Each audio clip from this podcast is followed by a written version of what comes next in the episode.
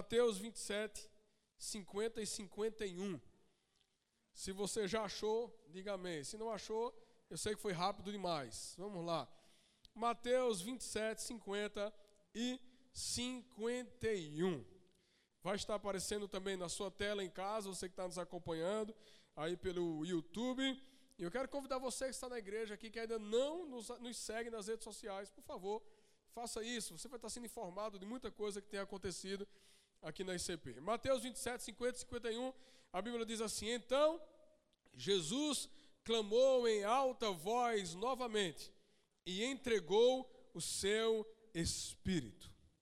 Naquele momento, a cortina do santuário do templo se rasgou em duas partes, de cima até embaixo. Mateus 27 diz que Jesus declarou: Tetelestai, está consumado, e o véu foi rasgado de cima até embaixo e de baixo até em cima. Quando eu estava meditando sobre essa palavra que o Senhor tinha nos dado já há umas semanas, eu estava me perguntando a Deus, Deus, por que é que o véu se rasgou? Porque, irmãos, a gente, a gente teve aqui trabalhando sete semanas sobre as frases que Jesus declarou na cruz.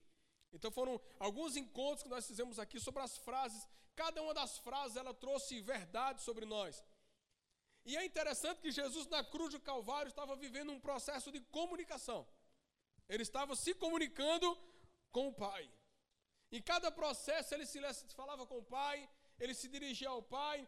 Jesus estava no ato de comunicação, mas na última palavra, tetelestai, está consumado, se cumpriu. A Bíblia diz que o véu se rasgou. E qual é a resposta para isso? Por que é que o véu se rasgou? Alguns até já disseram, não, eu já sei essa resposta. Outros talvez até estão ainda perguntando, mas por que que Jesus permitiu? Por que que o véu foi rasgado através do sacrifício de Jesus? Simples, irmão, para que o homem pudesse voltar a ter comunicação com Deus. O véu traz a simbologia de distanciamento. Quando se fala no Antigo Testamento, se fala sobre o templo, o santuário do Senhor. E esse santuário, ele tinha várias etapas, desde a mesa de propiciação, a mesa de lavagem, a mesa de oferta, de sacrifício, até chegar no Santo dos Santos. E no Santo dos Santos tinha uma cortina. Que para poder entrar lá, a pessoa tem que estar no processo de consagração. E é tão sério que muitos sacerdotes, a Bíblia diz que alguns deles vestiam roupas arrodeadas de sinos. Porque enquanto o sino batia, ele estava vivo. Ele estava se movendo, o sino, Belém, Belém, Belém, Belém, Belém. Se silenciasse o sino, aquele homem já tinha sido fumegado. Porque a sua vida não estava alinhada com o sacrifício que ele estaria prestando. Então aquela cortina sempre fez uma separação entre uma caminhada e um santuário, um lugar de santidade. E não eram todos que entravam. Não eram todos que tinham acesso à santidade de Deus. E aí Jesus ele vem e ele vem com uma missão maravilhosa. A missão de fazer com que nós possamos voltar a ter comunicação com o Pai. Então, quando esse véu foi rasgado, nesse ato de adoração e de sacrifício, o próprio Jesus estava dizendo assim: ó, vocês não precisam mais de intermediadores, vocês podem ter livre acesso ao meu Pai. Então, nesse contexto, o mundo foi criado com intermediadores, irmãos. E até hoje as pessoas querem ter intermediadores. É impressionante. É impressionante. É você ter livre acesso a Deus e querer ficar colocando pessoas no meio do caminho para fazer um telefone sem fio, para ver se chega certo até ele. Na realidade, não tem fundamento, porque a Bíblia diz que o nosso acesso é direto com o Pai. Jesus fez isso. A simplicidade da comunicação começa a partir do momento que eu entendo que eu tenho livre acesso de me comunicar com meu Deus. Eu falar e ele me ouvir. Tem um pastor que ele disse interessante, essa a oração é boa e perigosa. Você sabe por quê? Eu já disse aqui. Ela é boa porque Jesus ouve. E é perigosa porque ele responde. E muitas vezes a gente ora e a gente pode ter as respostas da nossa oração. E por isso a gente precisa orar bem, orar certo. Se Deus quiser que no mês de outubro a gente vai estar tendo estudos sequenciais sobre o poder da oração. A oração que Deus responde, a oração que Deus não responde. Você sabia que Deus não responde orações? Pois é, e muitas, viu? A lista é grande da que Deus não responde. Tem oração que Deus não responde. E diga graças a Deus por isso.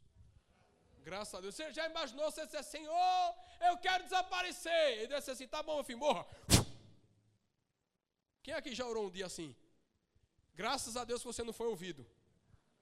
Não, é, irmãos? Graças a Deus que você está aqui hoje. Jesus está dando uma alternativa e uma experiência nova sobre a sua vida. Tem oração que Deus não escuta. Ou então, eita Jesus, esse varão desse meu marido, leva logo, Senhor. Teve gente aqui que se identificou, viu? Peça perdão ao Senhor hoje, irmão. Pelo amor de Jesus, hein? Tem um certo pastor que disse: Ei, pastor, você já pensou em se divorciar? Ele disse: Nunca. Mas matar a mulher já. Estava brincando, né, irmão? Mas isso é brincadeira, não, viu? Isso é pecado. Mas voltando, gente, tem orações que Deus não escuta. E a gente vai falar sobre isso mais na frente. Mas hoje, por que, que o véu ele foi rasgado sobre nós?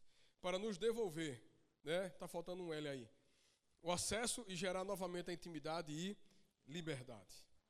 Jesus veio ao mundo para devolver ao homem a habilidade e o privilégio de comunicar-se novamente com o Pai. Durante muito tempo, o homem foi perdendo referências. Porque vieram sacerdotes e o homem se falava com o sacerdote para falar com Deus. Assim era o Antigo Testamento inteiro.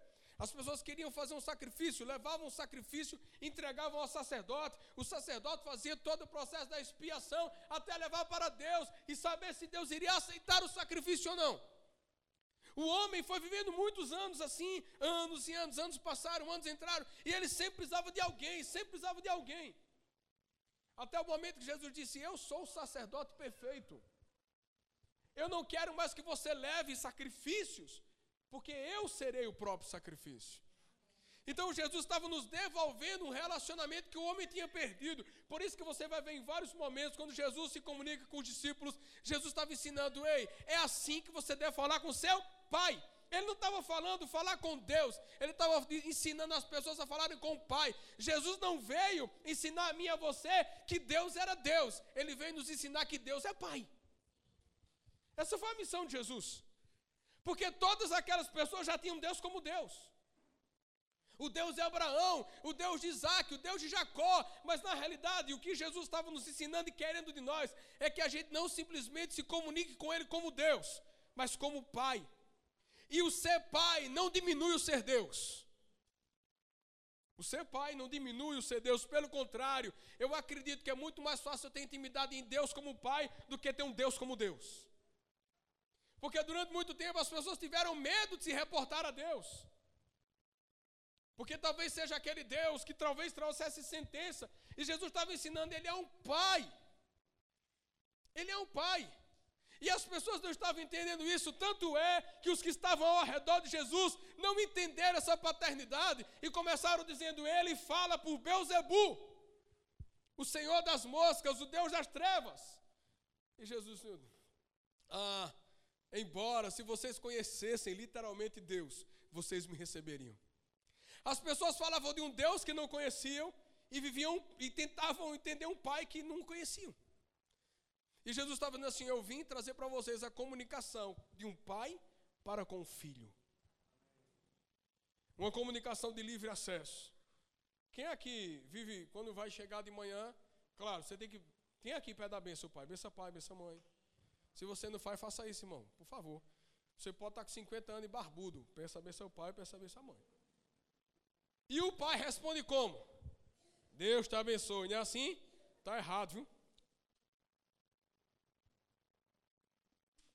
Eu tomo um chazinho nessas horas para a gente ficar pensando.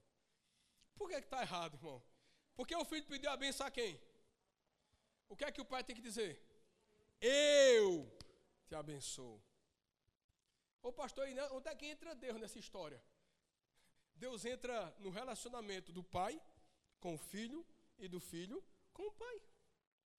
Ninguém pode abençoar se já não for abençoado. Então, durante muito tempo, os pais começaram dizendo assim: seu pai, Deus te abençoe, filho, porque não tem nada para te dar mesmo, então que Deus te abençoe, porque a minha vida não é exemplo para você. Implicitamente, muitas pessoas fazem isso. Não honram suas famílias e ficam clamando a Deus para que Deus abençoe seus filhos, mas na realidade ele ou ela está sendo um canal de não livre acesso, mas de bloqueio para que seus filhos possam crescer. Então, quando seu filho pedir a bênção, diga assim: Eu te abençoo, porque o nosso Deus tem nos abençoado. Você crê nisso, irmãos? Não estou dizendo que você, tá bom, se você fez isso antes, não se sinta ofendido, tá? Porque durante muito tempo eu fazia a mesma coisa. Deus te abençoe. Está errado? Não, não está errado, não. Né? A gente diz que está errado, mas na realidade, desde que a sua vida esteja alinhada com a bênção que você está liberando sobre a vida do seu filho. Porque um pai e uma mãe têm muita legalidade. Quando ele está alinhado para com Deus, ele pode botar a mão na cabeça do filho e abençoá-lo. Mas se a vida dos pais não estiverem alinhada, o desalinhamento vai chegar nos filhos. E não adianta repreender, porque os pais têm autoridade para isso. Então, em nome de Jesus, que nesse momento a gente possa começar entendendo que o nosso relacionamento de comunicação com Deus é de um pai para com um filho. Isso é muito sério, porque o próprio Jesus chega para os discípulos assim: Ei, eu quero que vocês falem com o Pai, e você vai ver a relação. Como é que é a oração do Pai Nosso? Quando Jesus parou para orar, os discípulos disseram: Senhor, nos ensina a orar, nos ensina a orar. Qual foi a primeira palavra da oração de Jesus? Pai nosso.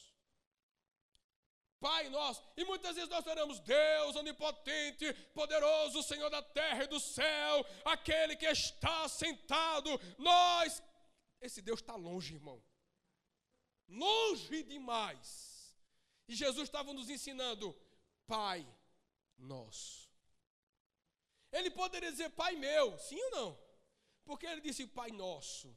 Porque ele estava ensinando a todos, olha, entendam que toda sua oração, ela começa não com Deus distante, mas com o Pai perto. Simplicidade na comunicação. Às vezes as doutrinas, os dogmas vão nos afastando da essência de Deus. E a essência de Deus, irmão, é paternidade. E se a gente não viver essa paternidade, nada na nossa vida vai dar certo. Nós vamos começar corrompendo o propósito e corrompendo a linguagem. Então, em nome de Jesus, que nessa manhã você se volte para um relacionamento íntimo com Deus, de comunicação de um pai para com o filho. Mas, mas, meu, mas pastor, nessa manhã eu não tenho um bom relacionamento com meu pai. E aí muitas vezes eu transfiro para Deus. Nós já atendemos pessoas que ela não conseguia, na oração dela, falar Pai Nosso. Pai, por quê? Porque o pai dela tinha sido um abusador.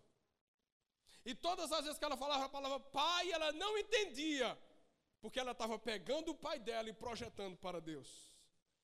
Mas se você fizer o inverso, você vai ver, você vai clamar ao Pai do céu, e o Pai do céu vai te dar misericórdia para você viver com o seu Pai da terra. Então começa o processo do céu para a terra e não da terra para o céu. Porque o relacionamento tem que ser de cima para baixo, nunca de baixo para cima. Então, em nome de Jesus, irmãs, nessa manhã, que você possa se relacionar com o seu Pai, que é Deus, como relacionamento de intimidade. Por mais que algumas coisas mudem, mas é intimidade. Quando eu mora, morei na minha casa muitos anos, né, como filho, me casei. Na primeira semana que eu voltei, depois de casado, eu fui abrir a geladeira e pedi, ô mãe, eu posso abrir, me dê licença. Irmão, é diferente, né? Assim. Aí hoje em dia eu abro a geladeira, eu pego tudo, não peço mais licença. Mas tá tudo certo, né, mãe? Mas a gente tem um livre acesso porque é a casa dos pais. Quem aqui chega na casa do pai sem avisar e diz: Ó, oh, eu, eu vim almoçar, eu e meus amigos, tudinho? Quem aqui já fez isso? Muito bem, né, irmão? Quem aqui é doido para fazer isso tem vergonha? Não adianta criticar os outros se o coração deseja, né?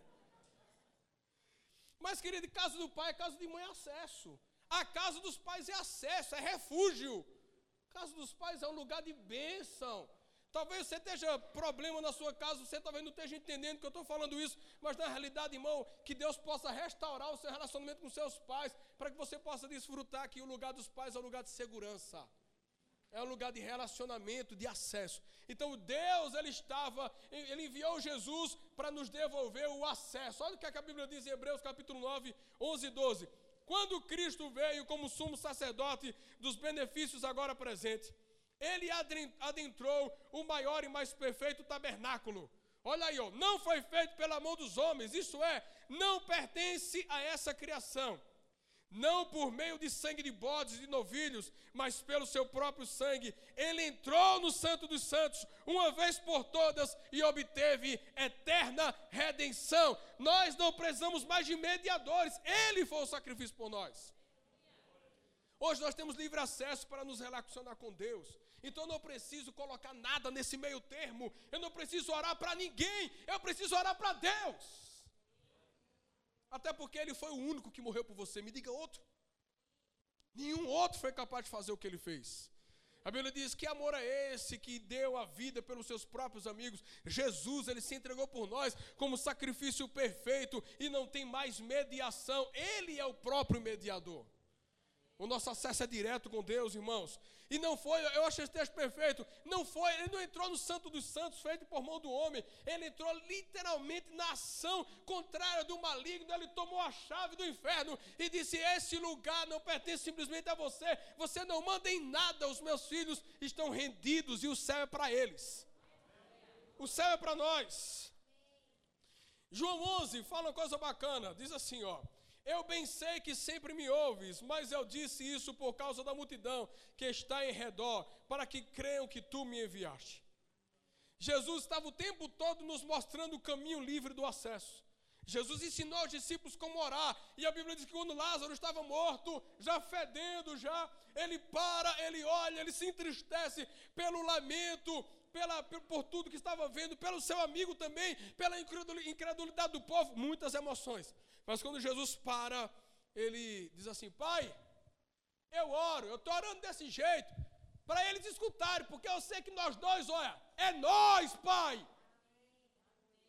Jesus estava orando daquele jeito para as pessoas entenderem que ele tinha livre acesso com o Pai. Ele estava ensinando: olha, isso que eu estou fazendo aqui entre eu e ele, vocês também podem fazer. O tempo todo, mas o segredo do, do Novo Testamento estava nas orações de Jesus. Estava nas orações de Jesus. E é tão interessante que os discípulos não pediram, Jesus, Jesus, nos ensina a tirar demônio. Você não vai ver os discípulos dizendo isso. Você vai ver os, os discípulos chegando, Jesus, nos ensina a orar. Porque ele sabia que tudo que Jesus fez foi pela oração. Mas por quê? Porque ele se relacionava com o Pai. Quem se relaciona com o Pai tem autoridade para vencer as adversidades da vida. Quem se relaciona com o Pai vai ter discernimento do que está acontecendo. Quem se relaciona com Deus vai colocar a mão e vai resolver coisas que outros colocaram e não resolveram. Você vai ver vários discípulos foram tentar expulsar um demônio e o demônio não saiu. E aí chegou Jesus, o demônio, só em Jesus chegar perto, o demônio já ficou endemoniado.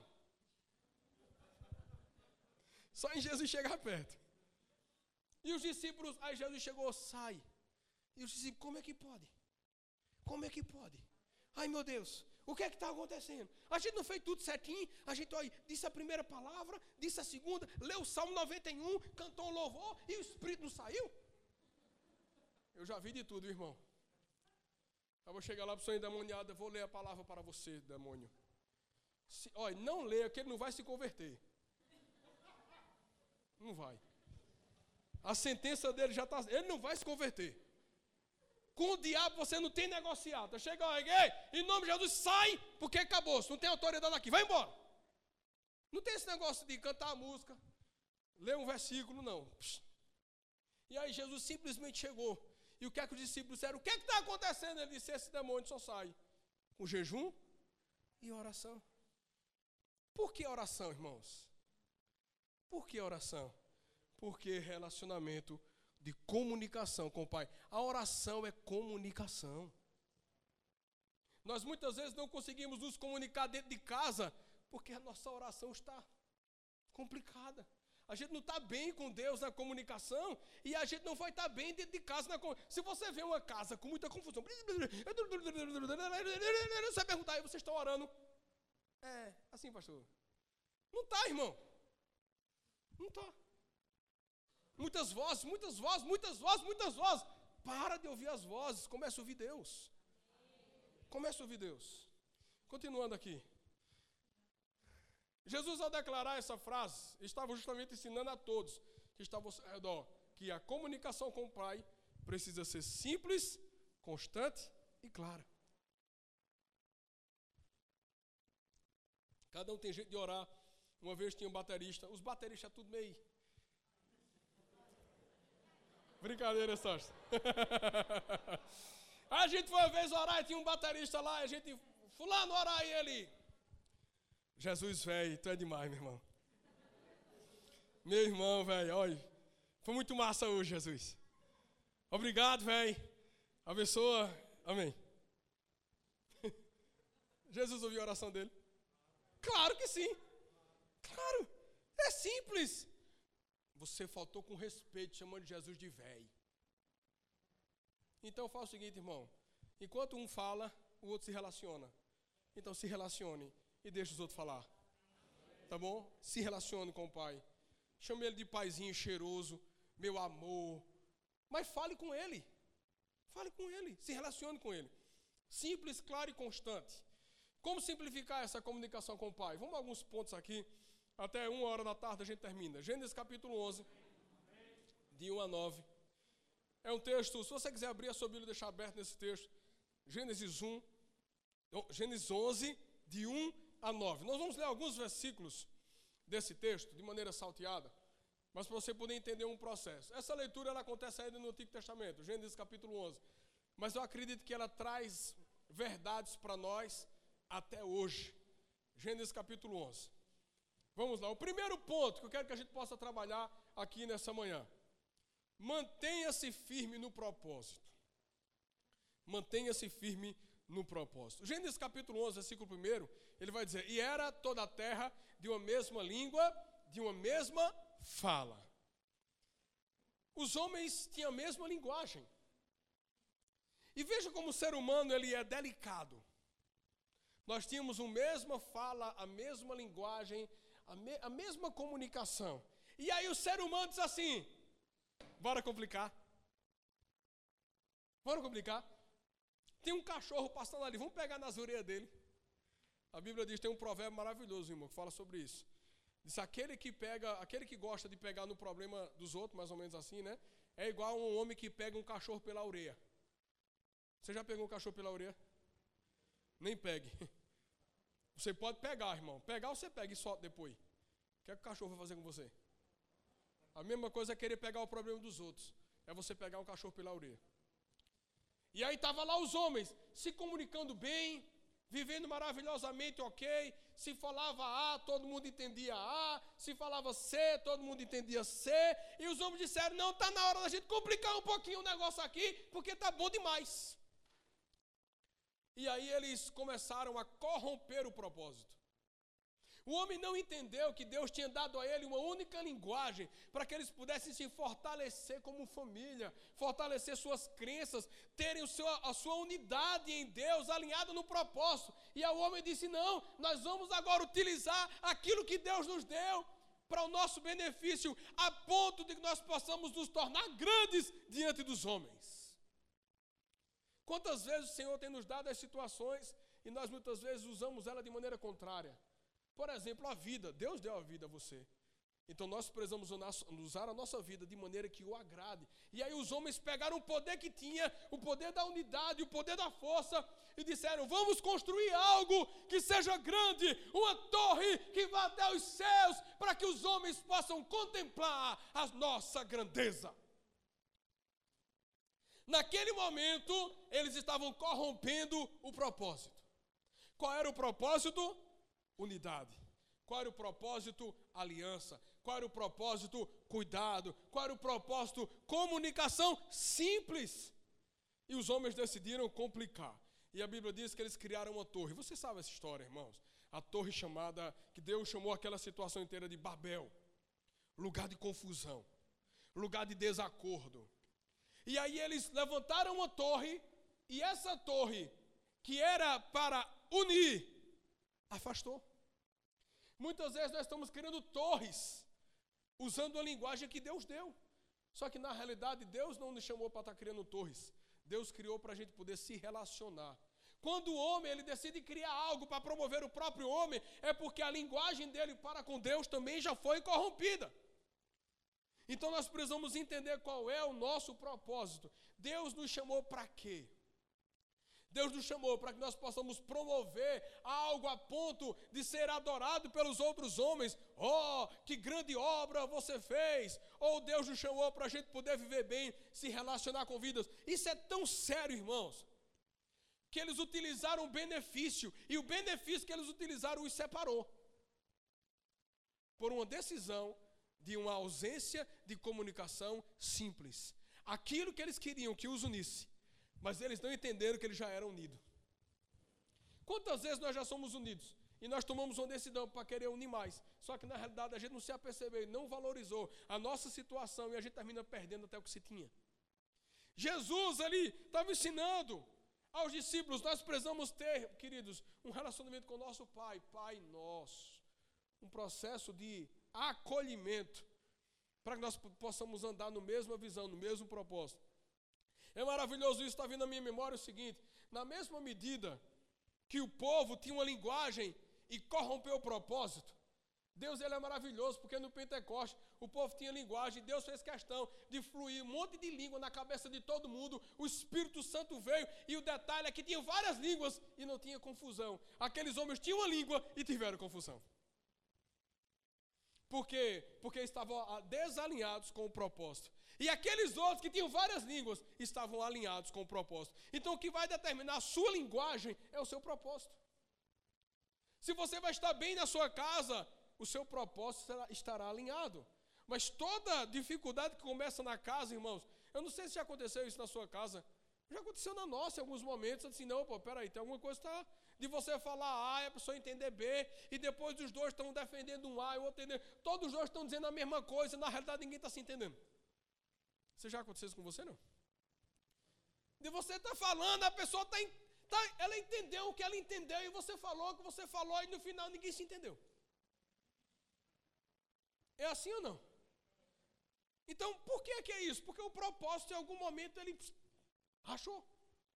Então, para você ter uma comunicação simples com o Pai, se mantenha no propósito. Esse é o primeiro ponto. Segundo, evite ruídos, evite mentiras. A comunicação é maravilhosa. Eu amo comunicação. Eu amo comunicação. Sabe uma das estratégias de guerra que vários inimigos utilizavam para vencer batalhas? Eles cortavam a comunicação do exército inimigo. Porque a partir do momento que eles não conseguiam se comunicar, eles ficavam vulneráveis. Quando o homem não se comunica com Deus, qualquer tentação derruba. Quando o homem não se comunica com Deus, qualquer situação contrária vai roubá-lo, porque ele já está longe. Amados, para toda tentação tem um escape. A Bíblia diz. A Bíblia diz que para toda tentação tem um escape. Então o homem não cai porque foi forte ou fraco, é porque ele não estava bem na sua comunicação com seu pai. Então, em nome de Jesus, nessa manhã eu oro para que possa haver uma restauração da comunicação. Porque uma das coisas que o inimigo vai querer fazer para vencer batalhas, ele vai querer romper a tua comunicação com Deus. Ele vai querer romper a comunicação com Deus. Ele vai querer que você não tenha mais tempo para orar. Ele vai querer que você não tenha mais tempo para ouvir a palavra, ler a palavra. Porque quando eu oro, eu estou aqui, meu pai, como é que vai ser o nosso dia? Está tudo bem, Senhor? E hoje? Senhor, eu quero apresentar ao Senhor essa situação que está difícil, mas eu creio que o Senhor vai me abençoar. Eu não vou acordar no susto e vou partir para a doideira do dia, que o dia é complicado, e a gente começa tomando decisão e depois diz, meu Deus, o que é que aconteceu? Como é que foi meu dia? Ou então eu vou acordar, vou ver logo um monte de notícia de morte, fulano matou, fulano morreu. Eita, era um vizinho de fulana. E aí eu vou colocando tudo na minha mente, comunicação. O que, é que vai acontecer no meu dia? Meu dia vai ser terrível. Então, quando o inimigo ele começa fazendo com que a gente pare de orar, que a gente pare de ler a palavra, a gente vai se enfraquecendo. A comunicação vai sendo rompida e aí o inimigo vem e ceifa. Muitos casamentos têm acabado. E um dos grandes problemas de casamento é comunicação, a ausência da comunicação. O que é que tem acabado muitos casamentos ultimamente? A ausência da comunicação, problemas financeiros e problemas de imoralidade sexual. São três, três linhas que sempre têm dificuldade. Agora, todos eles, eles partem do problema de comunicação. Primeiro, comunicação. Porque se existe uma realidade no processo da comunicação, as outras duas situações são resolvidas. Porque se o marido chega para a esposa e diz, amor, eu estou com deficiência nessa área, eu estou tô olhando o que eu não deveria, ele já começa abrindo o coração e aquela comunicação, um vai ajudando o outro, orando ao pai e se resolve. Então tudo parte da comunicação. Então não tenha sua comunicação rompida. Não acredite em mentiras e evite ruídos. O que é que é ruído, irmão? Ruído é algo que você. Toda comunicação ela precisa ter um mensageiro, um emissor e um receptor. E o fluido da comunicação é um fala, o outro escuta. E o outro pode responder o que entendeu. Isso muitas vezes se chama de retroalimentação ou feedback. E uma vez eu ministrei para casais: é o feedback ou é o fim do back? Cada um pode escolher. Pode ser uma retroalimentação ou pode ser a própria morte do diálogo. Ah, porque os homens não gostam de falar muito. Irmão, para esse negócio. Eu sei que as mulheres sempre falam mais. Isso é uma verdade absoluta. Absoluta. Não é verdade, homens? Não é, irmã? É verdade, verdade. Verdade, verdade. Mas também você não precisa só fazer sim. Não. Sim. Não. Quando está assistindo um jogo, fala, né? Fala até com o jogador, né? Taca a bola, rapaz! Não sei o quê! E dentro de casa não quer falar com a mulher. Para com isso, varão. Para com isso. Comunicação em casa. Mas voltando nesse contexto, evite ruídos. Porque o emissor, ele libera a palavra. E o receptor está pronto para receber. O ruído é aquilo que vai distanciar essa comunicação ou gerar um certo bloqueio para que a comunicação ela chegue partida. E você sabia que o diabo ele é mestre em ruído. O diabo é especialista em ruído. Eu tenho falado muito aqui na igreja, não se distraia. Porque muitas vezes Deus está falando algo aos nossos corações e a gente começa, meu Deus céu, amanhã é segunda-feira. Eita, tem um cheque para cobrir. Será que fulano vai chegar na hora? Semana passada ele não chegou. Eita, meu relatório, eu tenho que fazer tem reunião de 8 às 10. Mas você está onde, filho? Você está agora aqui, ó, igreja. Seu coração precisa estar aqui, a sua mente precisa estar aqui, o seu ouvido precisa estar aqui, porque senão Deus pode estar falando com você aqui, o inimigo lançando pensamento de fora para a sua cabeça, isso começa um ruído. Na realidade, quando você sai daqui, nada mudou na sua vida, porque o seu corpo estava aqui, mas sua cabeça estava fora daqui. A gente precisa estar alinhado em Deus e ouvir. Olha, por que, que a Bíblia diz em Apocalipse, em vários textos, escutem o que o Espírito está falando.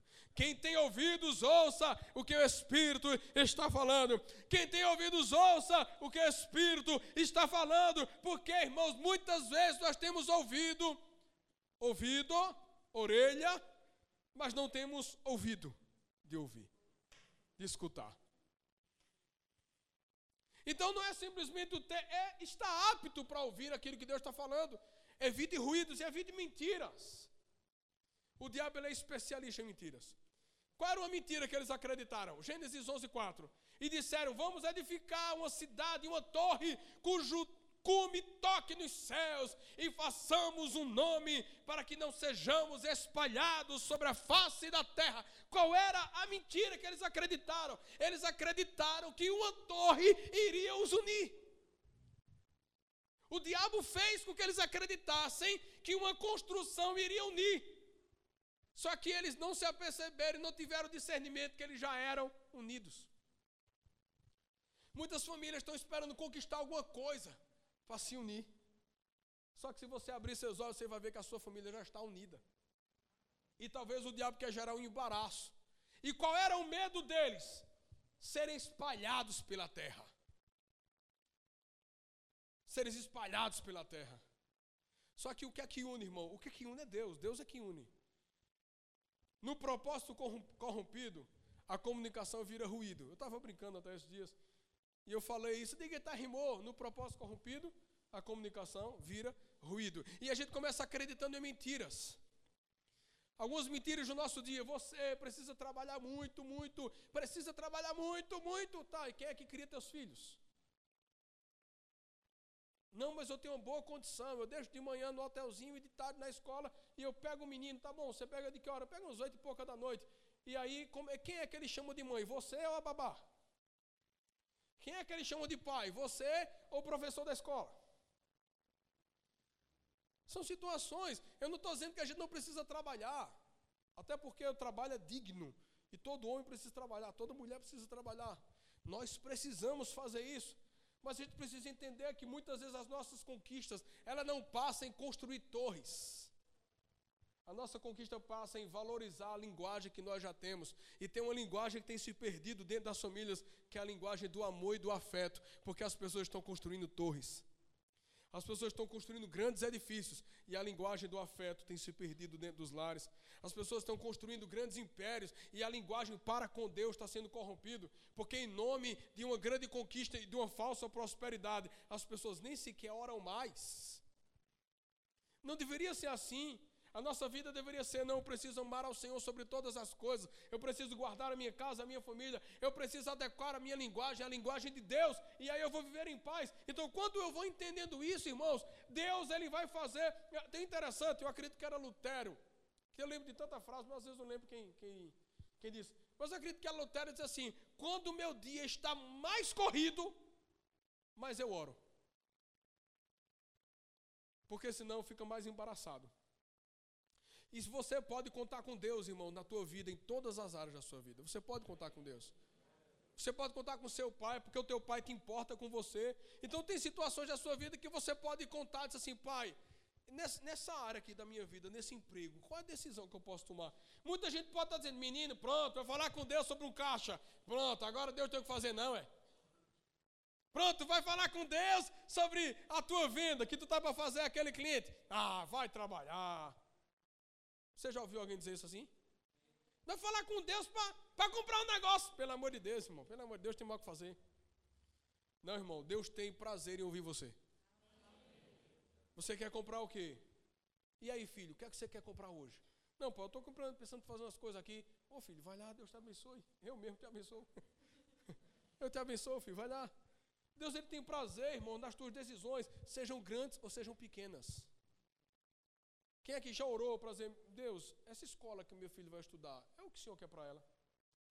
Ô oh, Deus, esse emprego que está vindo uma proposta bem grande para mim, pastor, é 20 mil por mês, tá? Você disse a mim, você perguntou a Deus se era lá o seu lugar? Será que é lá? Será que lá eu não seria roubado na minha comunicação? Ou será que lá é o lugar que Deus tem para mim? Quem é que vai dizer isso a você? Deus. Como? Oração. Oração. Até aí está tudo bem, irmãos? Está repreendido todo ruído, ruído e mentira. Somos. Terceiro ponto, mantenha-se atento com sensibilidade para discernir. Olha o texto, Gênesis 11, 6. Vejam, disse o Senhor. Todos se uniram e falam a mesma língua. Se isto é o começo do que fazem, nada do que propuserem a fazer daqui em diante lhe será impossível. O próprio Deus estava dizendo: olha só, Veja o que eles estão fazendo com o poder da comunicação. Só que eles estão usando a comunicação de maneira errada. E eu vou ter que intervir. E a gente tem que dar graças a Deus pelas intervenções divinas. Porque muitas vezes a gente pode estar se comunicando totalmente errado. E Deus vai dizer: Para, filho. Se você me ama, ame sua casa, filho. Você pode ser muito bom fora, mas você tem que ser bom dentro.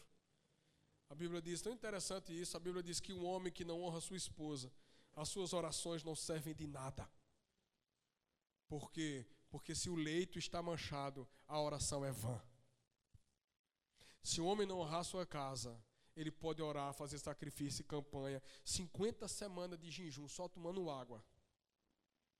Deus não vai ouvir. A mesma coisa a mulher. A honra de casa, a honra do marido, a honra da esposa, uma linguagem só, aí Deus flui. Você, como é que você quer ver sua vida, irmãos? Você, quer, você deseja ver sua vida lutando sozinho ou com consultoria de Deus? Com ação divina? É ação divina, tudo quem faz é Deus. Eu sempre digo que as coisas se movem por Deus. Você só está aqui nessa manhã porque Deus trouxe você. Simples. Nós oramos, era assim, Senhor, em nome de Jesus, traz pessoas a esse lugar. Eu acho massa isso, irmão. Senhor, traz pessoas a esse lugar. Aí Deus vai trazendo o povo para cá. Mas me chamaram, foi mesmo, foi. Quem foi que orientou? O Espírito Santo foi que orientou a pessoa para te chamar. E você veio para cá porque foi o Espírito Santo que te trouxe. E pode ter certeza que a gente vai continuar orando. E vão chegar pessoas aí na porta que a gente nunca viu, nunca pensou, nunca imaginou. E vai estar passando na calçada e vai dizer: oh, Eu senti um negócio de vir para aqui nessa igreja. É Deus, irmãos. É Deus. Deus é quem flui, Deus é quem traz, Deus é quem que vai trazendo, fazendo tudo isso sobre as nossas. Então, em nome de Jesus, tenha discernimento sobre o que você tem, sobre o que Deus tem te dado, sobre a tua família. Tenha discernimento sobre o que Deus tem te dado. Guarda isso no seu coração para sempre. Valorize os presentes de Deus sobre você. Olhe para tua esposa, olha para os teus filhos, olha para os teus pais, olha para a tua casa. Diga, Deus, obrigado, porque o Senhor é muito bom. Eu te dou graças pelo que eu tenho. Eu não vou permitir que pontes ou torres ou obras sejam construídas a ponto de eu me perder do Senhor. É muito simples. Quem aqui conhece alguém que não tinha muita coisa e estava com Jesus e depois começou a ter deixou Jesus? Você conhece alguém assim? Por quê? Porque aproveitou o dom que Deus deu para construir torres, para tentar edificação própria, e se perdeu no propósito, se perdeu na linguagem, corrompeu a comunicação. Estou terminando. Todas as vezes que, eu, que o homem corromper o propósito, Deus mudará a sua linguagem. Deus sempre tem uma limitação, um freio, para que o homem não se perca totalmente. E a Bíblia diz que quando aqueles homens tomaram a decisão, o que é que a Bíblia diz? Gênesis 11, 7. Venham, vamos descer e confundi-los com línguas diferentes, para que não consigam mais entender uns aos outros. Amados, e perfeito, eu, eu, eu, o que está na minha cabeça inteira é o, o Pentecoste. O Pentecoste está na minha cabeça agora. Porque é maravilhoso isso. O povo tinha uma linguagem só e se corrompeu. Então, o que é que vai determinar a nossa linguagem? A obediência. A obediência, porque quando Jesus disse ficar em Jerusalém até que do alto sejam revestidos de poder, eles estavam embaixo de uma palavra, uma palavra empenhada, a obediência. E mesmo quando o Espírito Santo veio e a linguagem se multiplicou, eles estavam em obediência, várias línguas, adorando a um só Deus. E qual era o idioma que prevalecia? A obediência. A obediência é a linguagem de Deus. Se você deseja comunicar com Deus e caminhar com Deus, seja obediente naquilo que Ele determinar sobre a sua vida. Existem freios que são dados por Deus para que o homem não se perca mais. Tem hora que Deus diz assim: pisa no freio, pronto, mas não vai sair daqui. O que é que Deus estava dizendo ao homem? É vocês pensam que são grandes, vocês pensam que vão tocar o céu, vocês são pequenos, porque grande sou eu. Linguagem confundida. Cada um vai para um canto até entender que existe um Deus. Aí você vê que o Espírito Santo, depois de tantos, eu não sei quantos anos foi de Babel para o Pentecostes. Eu só sei que aquele, aquele espalhar, Jesus veio, trouxe o homem a nova comunicação e o Espírito Santo selou através das línguas repartidas como fogo no meio do povo, que Deus entendia tudo, mesmo sendo língua diferente. Então, amados, hoje nós sabemos que o Espírito Santo pode nos unir através de um único idioma, a adoração ao Senhor. E é tão forte isso que vários momentos da Bíblia você vai ver quando a igreja cantava em uníssono, em uma só voz, o Espírito do Senhor vinha. Por quê? Porque todos estavam concordando. Por isso que é importante nós temos uma comunicação aliada. Ou você nunca pensou e parou para imaginar, por que, que a Bíblia diz que quando nós ligamos na terra, em concordância também é ligado no céu? Por que isso? Porque é um acordo de comunicação.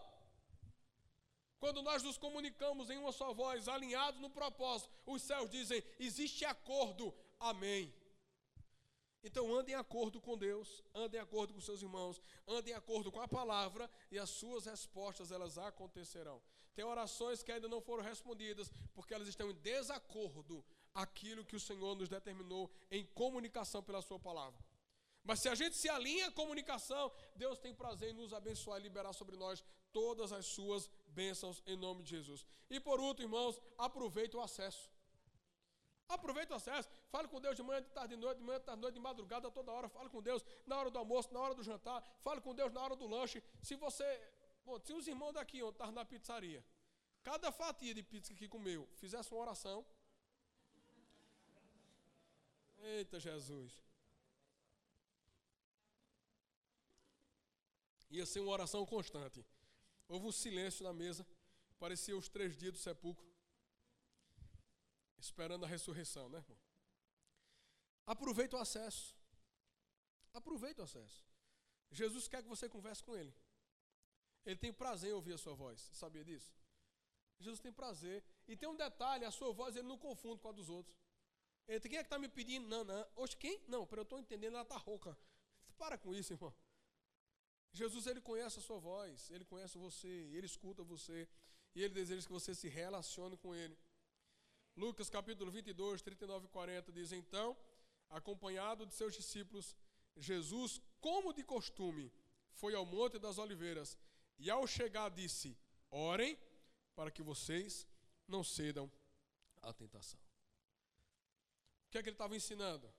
Como de costume, Jesus sempre parava para falar com o papai. Então não venha dizer que seu dia é corrido e você não consegue orar. Não diga que você tem muita, muita coisa na sua vida e você não consegue orar. Não faça isso não, porque você vai estar desprezando, irmãos, aquele que tem a comunicação limpa com você. Não dê mais atenção aos outros do que você dá a Deus. Não tenha mais tempo com os outros do que você tem com Deus. Ah, o senhor fala isso porque você é pastor, né? Misericórdia, irmão. Eu sei que você não pensou isso em mim, não, né? Por favor. Por favor. Senão, alinhe a sua linguagem. Mas a gente precisa parar para ter tempo com Deus. Deus precisa ser prioridade nas nossas vidas. De alguma forma, a gente precisa se comunicar com Ele. A gente precisa ter tempo para Ele. Por quê? Porque se a gente não ora, a gente vai cair. O que é que Jesus disse? Orem para que vocês não cedam à tentação. Agora, se a gente tivesse uma convicção de que jamais a gente seria tentado, a gente podia ter essas brechinhas aí. Não, passar em cinco dias sem orar. Está de boa. Mas não, irmão, não pare de orar para que você não ceda à tentação. A tentação são várias. A tentação da mentira, a tentação de segurar aquilo que Deus deu, dízimo e oferta, é uma tentação. E quando o camarada recebe pouco, aí não, vou dar pouco aqui, beleza. Agora, quando o camarada recebe muito, dá estudinho. Isso é uma tentação. É uma tentação. A tentação de ocupar mais os seus afazeres e não ter tempo para Deus, isso é uma tentação. A tentação de forjar talvez uma. Olha, tem uma coisa muito interessante, o pastor Luciano diz: quando eu paro de orar, o primeiro dia ainda fica. Não acredito numa palavra. Um povo dizia muito antes: você na reserva, como se fosse tanque de gasolina. Você na reserva, você ainda vai muito longe. Vai não, irmão. Na primeira esquina, tu morre. Não acredito nisso não, porque o tanque do Filho de Deus tem que estar cheio o tempo todo. Tem que estar cheio o tempo todo. A gente tem que estar preparado o tempo inteiro. E aí o apóstolo Luciano estava dizendo assim, ó, se eu paro um dia de orar, eu fico já meio complicado. Dois dias sem orar, eu já estou doido para mentir. Três dias sem orar, eu já estou querendo olhar a mulher dos outros. É a expressão que ele estava falando. E é assim. É assim. Quando a pessoa para de orar, ele vai estar propenso a fazer coisas que ele não faria. Ou você nunca imaginou e olhou para a pessoa, você não, essa pessoa nunca vai fazer isso. Eu, não, oxe, bota a mão no fogo. Quem é que já se queimou com as duas mãos?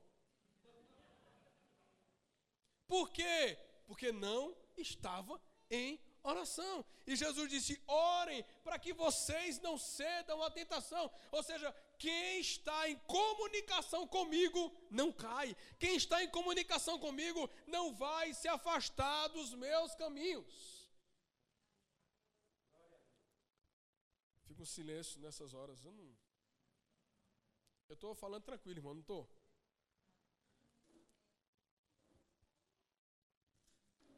Aproveita o acesso. Vamos ficar de pé para a gente orar nessa manhã. Em nome de Jesus. Use o tempo a seu favor. Aproveita o acesso. Use o tempo a seu favor.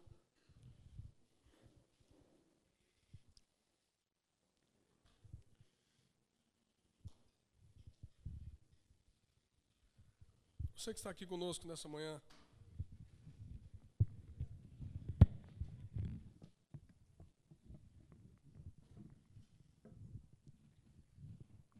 Fechar seus olhos por um tempo. ter esse momento para orar a Jesus.